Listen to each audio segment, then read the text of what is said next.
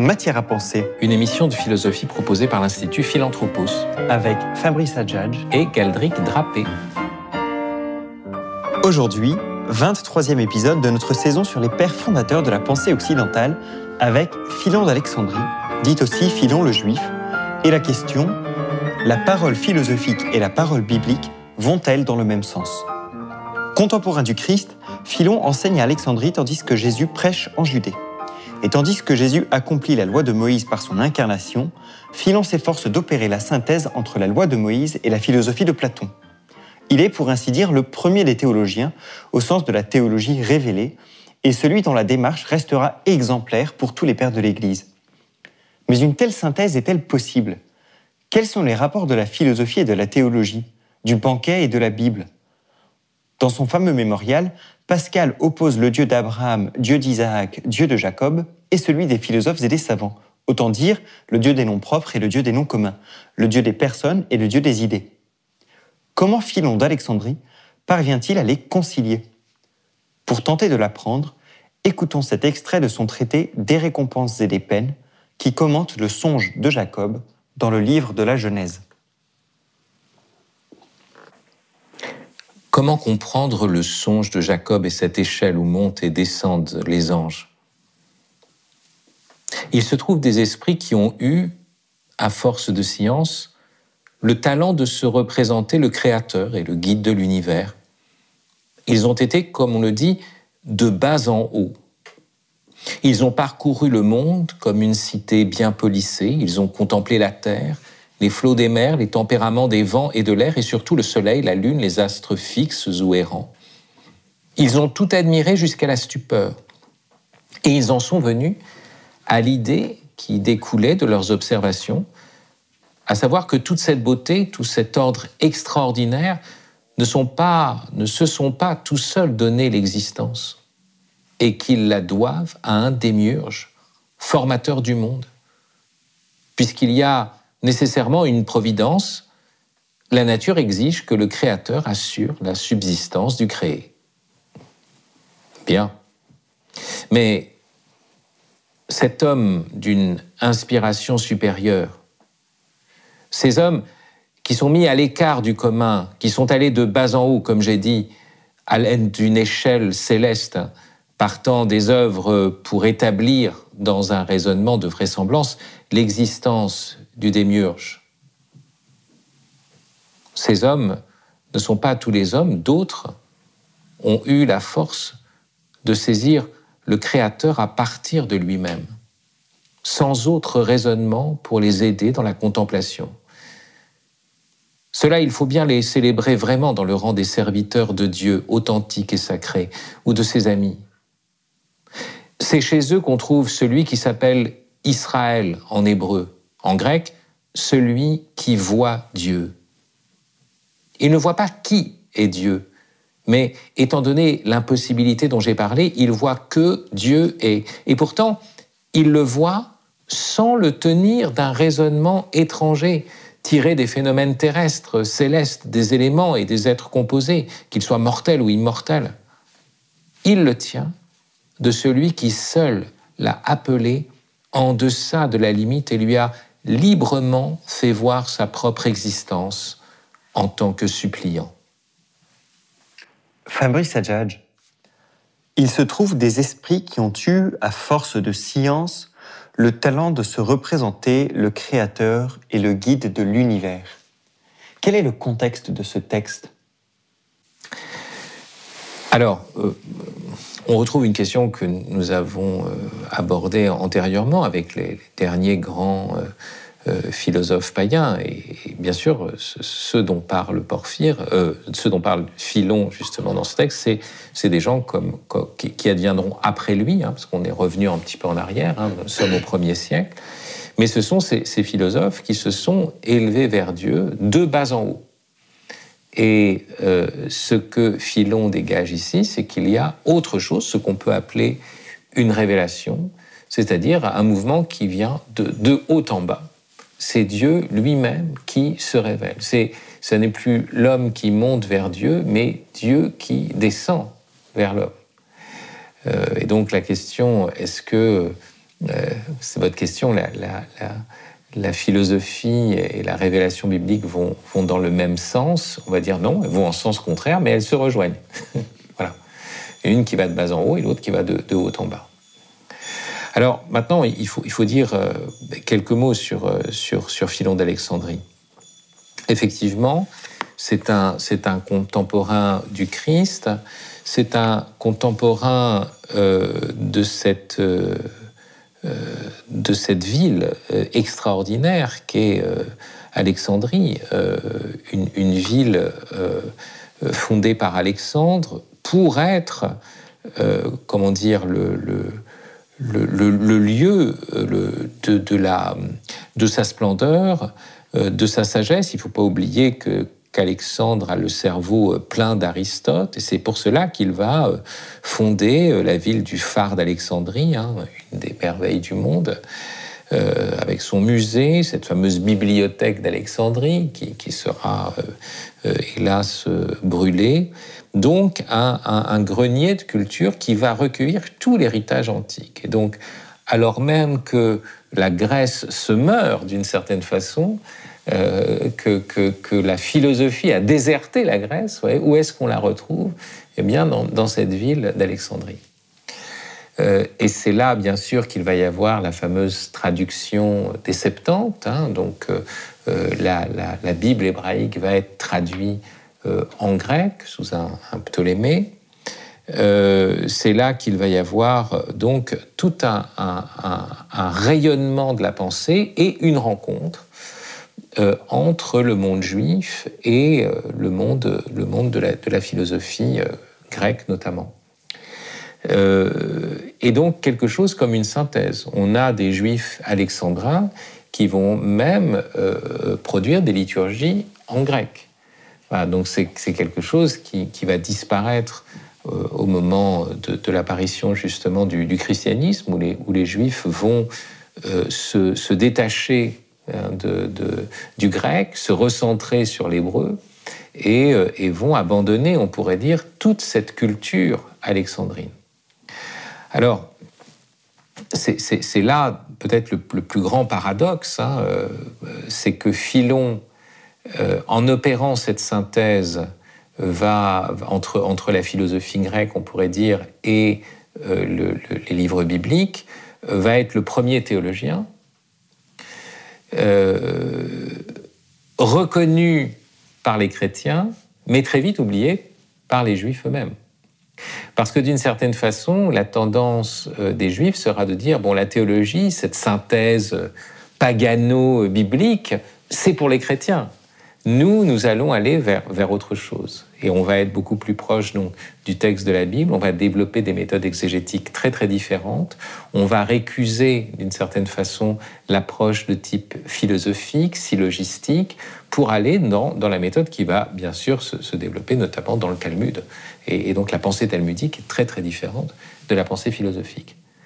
Alors, bien sûr qu'il y aura des, Maïmonides, bien sûr qu'il y aura quelques autres théologiens, mais il reste que ceux qui vont le plus faire référence à Philon seront plutôt, des, chrétiens.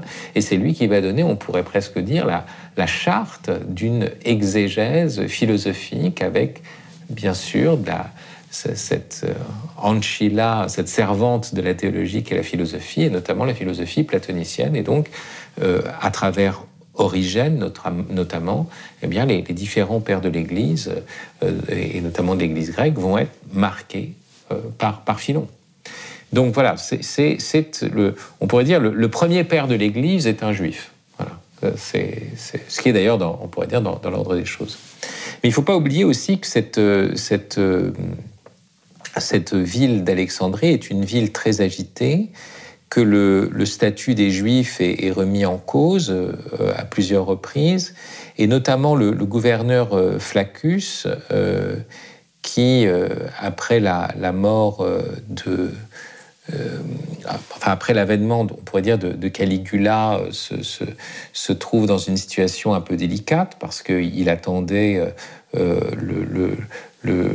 un autre successeur à, Tibère, en fait, hein, et, il s'était allié à l'autre, et voilà que c'est Caligula qui prend le pouvoir. Donc Flaccus va va se retrouver dans une position difficile et, comme toujours, on pourrait presque dire, cette position dans l'histoire, euh, souvent c'est les, Juifs qui vont prendre et il va y avoir, il, va exciter euh, les, populations euh, païennes contre les Juifs. Donc persécution, violence. Il ne faut pas oublier, comme, comme le dit très bien Jacques Cazot, que, que les œuvres de Philon que nous lisons dans nos fauteuils en réfléchissant, hein, euh, furent euh, arrachés euh, à, une, trame extrêmement agitée politiquement. À tel point que, que, Philon va partir, il est, il est le, le, frère hein, de quelqu'un qui était à la barque, hein, c'est un, titre, c'est-à-dire qu'il était le trésorier en chef du, fisc romain, et il va même être l'oncle euh, par alliance de la fameuse Bérénice, hein, de Tite et Bérénice, hein, Philon, et une place euh, très particulière. Euh, mais il va partir en ambassade à, Rome pour défendre les Juifs devant Caligula. Et il raconte, il y a un texte sur son ambassade à Rome, et d'un Caligula qui est complètement fou déjà, qui est en train d'organiser un lieu qui lui parle à moitié, tout en disant des, conseils de décoration pour ce lieu, et, euh, qui va dire d'ailleurs euh, euh, à, à, la délégation juive, donc dirigée par Philon, c'est vous les ennemis de la divinité qui ne croyez pas que je suis Dieu, moi Caligula, comme tout le monde le reconnaît, et vous croyez en celui que vous ne devez pas nommer. Alors il sait, il a appris qu'il y avait un nom, que, le tétragramme, hein, qu'on ne prononce que, dans le sanctuaire une fois l'an au moment du Yom Kippour, et qu'on ne doit pas nommer, ou peut-être aussi que c'était le nom de, euh, que, les juifs, euh, juifs remplacent le mot Hachem, le nom, hein, qu'on ne peut prononcer que couvert, je ne sais pas. Et alors, euh, que va faire Caligula? Il leva les bras au ciel et il articula l'appellation interdite à l'oreille même, hein, comme à toute formulation faite en termes propres. quel fut alors le plaisir qui remplit les ambassadeurs païens? Vous voyez, euh, donc il va blasphémer exprès devant les Juifs. Voilà, c'est tout à fait euh, Caligula. Et à la fin, alors que tout laisse augurer qu'il va aller dans le sens de la persécution, il y a une sorte de, bascule incroyable puisque euh, Caligula va dire, mais au fond, ces juifs sont moins mauvais que malheureux, ces insensés ne croient pas que j'ai hérité de la nature divine. Bon, tant pis, laissons-les tranquilles. Voilà, c'est une histoire vraiment étonnante. Alors, c'est très important cette, cette, ambassade, je pense, de, de Philon, parce qu'on voit aussi un personnage politique qui va, qui va essayer de défendre une communauté de persécutés. Et cette figure euh, de la persécution euh, est aussi, euh, on pourrait dire, la, posture du juif et ce qui va faire sa différence avec le simple philosophe. Vous avez entendu le dernier mot du texte que nous avons lu, c'est c'est le mot suppliant. Alors, grande tradition des suppliants hein, euh, dans, la Grèce antique. Hein, quand quelqu'un était poursuivi, menacé, il pouvait se constituer le suppliant. Il remettait entièrement sa vie à quelqu'un qui devenait automatiquement son, protecteur. Et donc ici, euh, ça n'est pas d'abord euh, la, pensée, la connaissance qui est en jeu, c'est d'abord la position de la supplication. Et il dira dans d'autres textes, hein, euh, les Juifs sont une race de suppliants. Il prend la figure du suppliant pour essayer de penser ce qu'est euh, le Juif et ce qu'est la, révélation. Et non plus le penseur, mais le suppliant. Donc vous voyez, c'est très important d'insister sur ce contexte-là pour entendre ce texte. Vous écoutez Matière à penser, une émission de philosophie proposée par l'Institut Philanthropos, avec notre question aujourd'hui la parole philosophique et la parole biblique vont-elles dans le même sens? Fabrice Adjadj, avant, d'en venir au, texte lui-même, euh, une question un peu plus large encore sur, Philon. Est-ce que euh, cette utilisation qu'il fait de la philosophie grecque n'est pas, d'une certaine manière, dans la continuité de ce qui se faisait déjà pour l'ensemble du peuple juif, ne serait-ce que dans la traduction de la Septante Est-ce qu'il y a pour euh, Philon peut-être une entreprise de, chercher à continuer à articuler deux cultures ensemble et, donc à être dans une forme de, euh, presque apologie aussi du judaïsme envers, les Grecs? Oui, il y, a, une dimension euh, apologétique sans doute, et puis il y, a, des choses qui se trouvaient euh, déjà au fond dans, certains textes. Hein. Donc d'abord, avant, Philon, il y, a, un certain Aristobule qui va faire une chose analogue, et puis des livres comme le, les livres qui, dont, semblent avoir été écrits en grec par des juifs, donc notamment le livre de la sagesse, est, un texte où on parle de contempler Dieu euh, dans ses créatures par analogie. Enfin bon, on voit bien qu'il y a une, trace, une assomption déjà euh, de, la, de la philosophie grecque. Hein. Donc dans, la Septante, hein, je, vous avez raison d'insister là-dessus. Cependant, euh, l'entreprise de Philon n'est pas qu'apologétique. Elle est proprement théologique. Il s'agit bien de sonder le mystère de Dieu et donc d'accueillir, de faire un accueil vraiment euh, on pourrait dire presque de plein droit, euh, à, une forme de platonisme. Un platonisme qui va être un platonisme juif tout d'un coup, euh, mosaïque, mais un platonisme quand même. Et ça, c'est très étonnant. Alors, comme, le, remarquait Jean-Louis Chrétien à propos de Philon, vous savez, Gilles Deleuze disait la, la question qu'est-ce que, c'est la question des Grecs, c'est pas du tout là, et ça s'oppose à la question qui. Voilà. Et, et, c'est vrai que Philon, lorsqu'il essaye de penser quelque chose, la justice, euh, ceux qui cherchent sans trouver, ceux qui trouvent sans chercher, ceux qui ne trouvent pas et ne cherchent pas, qui des catégories qui sont des catégories générales, il va toujours chercher une figure biblique. Il va toujours reconduire une question générale à un nom propre. Hein, le qu'est-ce que c'est renvoie toujours, puisqu'il lit des récits, il lit la Torah, à euh, quelqu'un. le, quelque chose est reconduit à quelqu'un. Et inversement, le quelqu'un euh, nous, pousse à penser quelque chose. Alors, c'est faux de croire que ça n'existe pas chez les Grecs, puisque tous les dialogues de Platon portent des noms propres. Et Deleuze disait, la question qui, c'est la question de la tragédie, la question qu'est-ce que, c'est la question de la philosophie.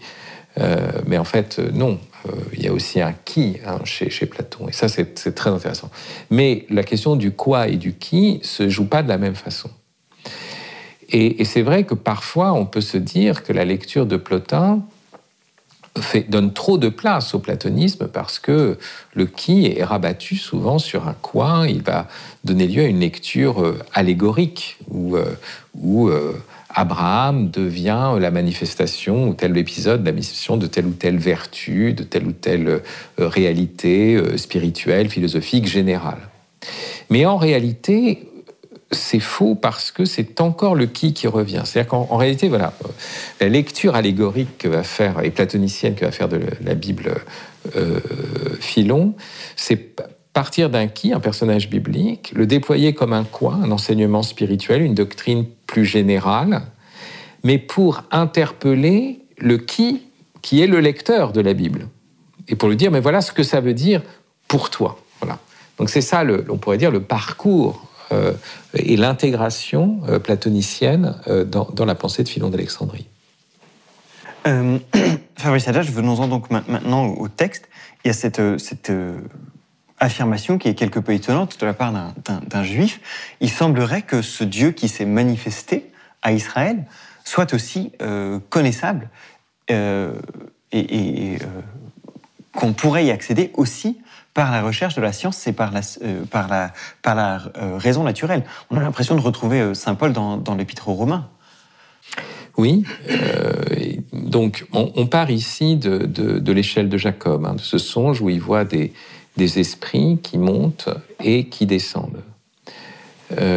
Et, et, voilà, donc là on a, la, traduction dans, une doctrine, comme, on l'a dit, hein, d'un qui à un quoi. Hein.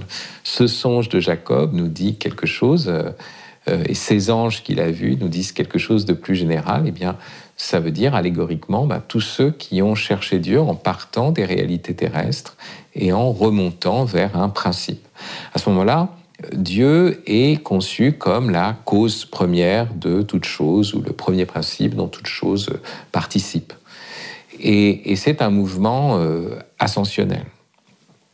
Donc, euh, euh, on, pourrait dire que ce qui est donné d'abord, c'est la nature, c'est la, la physis, et ce qui est caché, c'est Dieu, que l'on va approcher progressivement à travers les, créatures.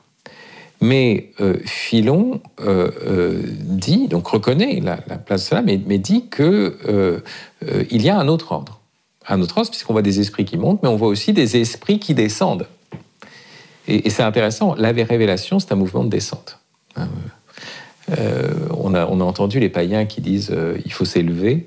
Euh, non, il faut laisser Dieu descendre. C'est ça la, la, vérité la révélation. Donc Dieu doit descendre en nous le, le roraté hein, parle, parle voilà, que, le juste descende des cieux. C'est ça hein, l'appel euh, de, cette, de cette grande prière de l'avant. Donc l'avènement, c'est une descente. C'est pas l'élévation euh, de l'homme par, par ses propres moyens naturels. Donc il y a quelque chose qui est au-delà de nos forces et qui vient d'un abaissement ou d'une humilité divine, on pourrait employer ce terme-là. Euh, donc ça, c'est le, le, le, point fondamental. Et donc on est dans deux mouvements qui sont des mouvements complètement inverses. S'il y a un point de rencontre, euh, malgré tout, euh, Philon ne tombe pas dans un syncrétisme. Il est très conscient de la différence qu'il y a entre la, philosophie et la révélation, mais il y a ce, qu'instruit de manière absolument d'autant plus géniale que c'est d'une certaine façon inaugural, ce qu'instruit le texte de, de, Philon, c'est le, dialogue incessant entre, entre la philosophie et la, et la théologie. Euh, et alors, bien sûr, Saint Paul diront, bah, ils, n'ont aucune excuse parce qu'ils sont, arrivés jusqu'à Dieu, mais ils ne l'ont pas euh, loué ou ils ne lui ont pas rendu hommage comme ils auraient dû. Ben, c'est que, le mouvement est, complètement différent. On n'est pas dans la position euh, soit de la supplication, soit de l'action de grâce, qui est la position fondamentale. On est dans une position, chez les philosophes, de connaissance, de connaissance, de, de remontée euh, causale, de loi causale. Euh, on est dans quelque chose qui reste conceptuel. Alors que là, il y va de quelque chose qui est un cri devant ce qui nous dépasse. Viens à moi, j'y comprends plus rien, descends, voilà. et d'un combat parce que l'autre aspect, bien sûr, que, va commenter abondamment aussi euh, Philon, c'est pas simplement le songe de Jacob, c'est le combat de Jacob.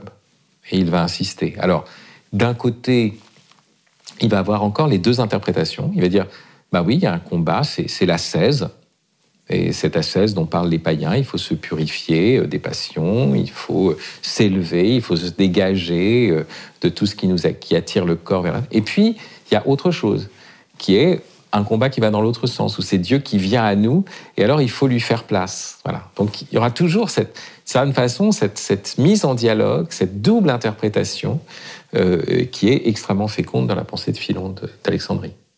Fabrice je vous parlais dans la, pensée de Philon de cette descente, de cette euh, attente du, Dieu qui descend, et, vous faites référence au raté, mais justement, est-ce qu'il n'y a pas là une limite euh, de la pensée de Philon, malgré sa, grande proximité avec les pères de l'Église? C'est qu'il ne connaît pas l'incarnation, et donc quand il dit on ne voit pas qui est Dieu, euh, les chrétiens, enfin ensuite les, pères qui ont récupéré Philon, ont en plus cette grâce de pouvoir connaître Dieu. Oui, on pourrait dire que qu'il y a quelque chose. Il y a, peut-être une double, une double limite. Enfin, peut-être que la limite de Philon, c'est justement de, ne pas euh, euh, faire un, droit plein et entier à la chair, parfois, mais, mais en raison de son platonisme, pas en raison de son judaïsme, en fait. Euh, et donc, euh, le problème de l'incarnation lui aurait posé problème. Enfin, le mystère de l'incarnation lui aurait posé problème, euh, pas simplement du point de vue juif, peut-être moins du point de vue juif que du point de vue platonicien. Donc, comme ça posait problème à Plotin ou à, Porphyre. mais d'un autre côté, il ne faut pas oublier que en donnant la Torah, Dieu s'est livré aussi. C'est une descente. Euh, c'est déjà une, une, kénose, pour employer un terme technique, que l'ineffable euh, se, mette à la, hauteur, c'est-à-dire à la bassesse de, la, parole humaine, euh, que ce qui est au-delà de toute articulation s'articule pour nous, et que cette parole transcendante nous soit donnée, de telle sorte qu'elle appelle aussi une interprétation infinie, euh, c'est une manière de se livrer. Et, et, le corps livré à travers le corpus biblique, c'est pas à négliger. Parce que là encore, on peut malmener ce corpus biblique, on peut le blesser, on peut s'en servir pour, euh, comme le font les, fondamentalistes, vous voyez, pour assommer les autres, euh, pour, pour justifier ses propres turpitudes ou sa propre violence, etc. Donc, donc il y a, y a, il y a une vraie descente de Dieu à, à, travers, à travers la Bible. Merci Fabrice. C'était Matière à penser, une émission de philosophie proposée par l'Institut Philanthropos, avec Philon d'Alexandrie, Fabrice Adjadj, Galdric Drapé et Michael Durmeyer à la technique. Retrouvez-nous tous les samedis à 11h30, les lundis à 20h, les vendredis à 21h30, et bien sûr en podcast sur les sites de Radio Notre-Dame et de Philanthropos. À très bientôt, et n'oubliez pas que vous êtes intelligents.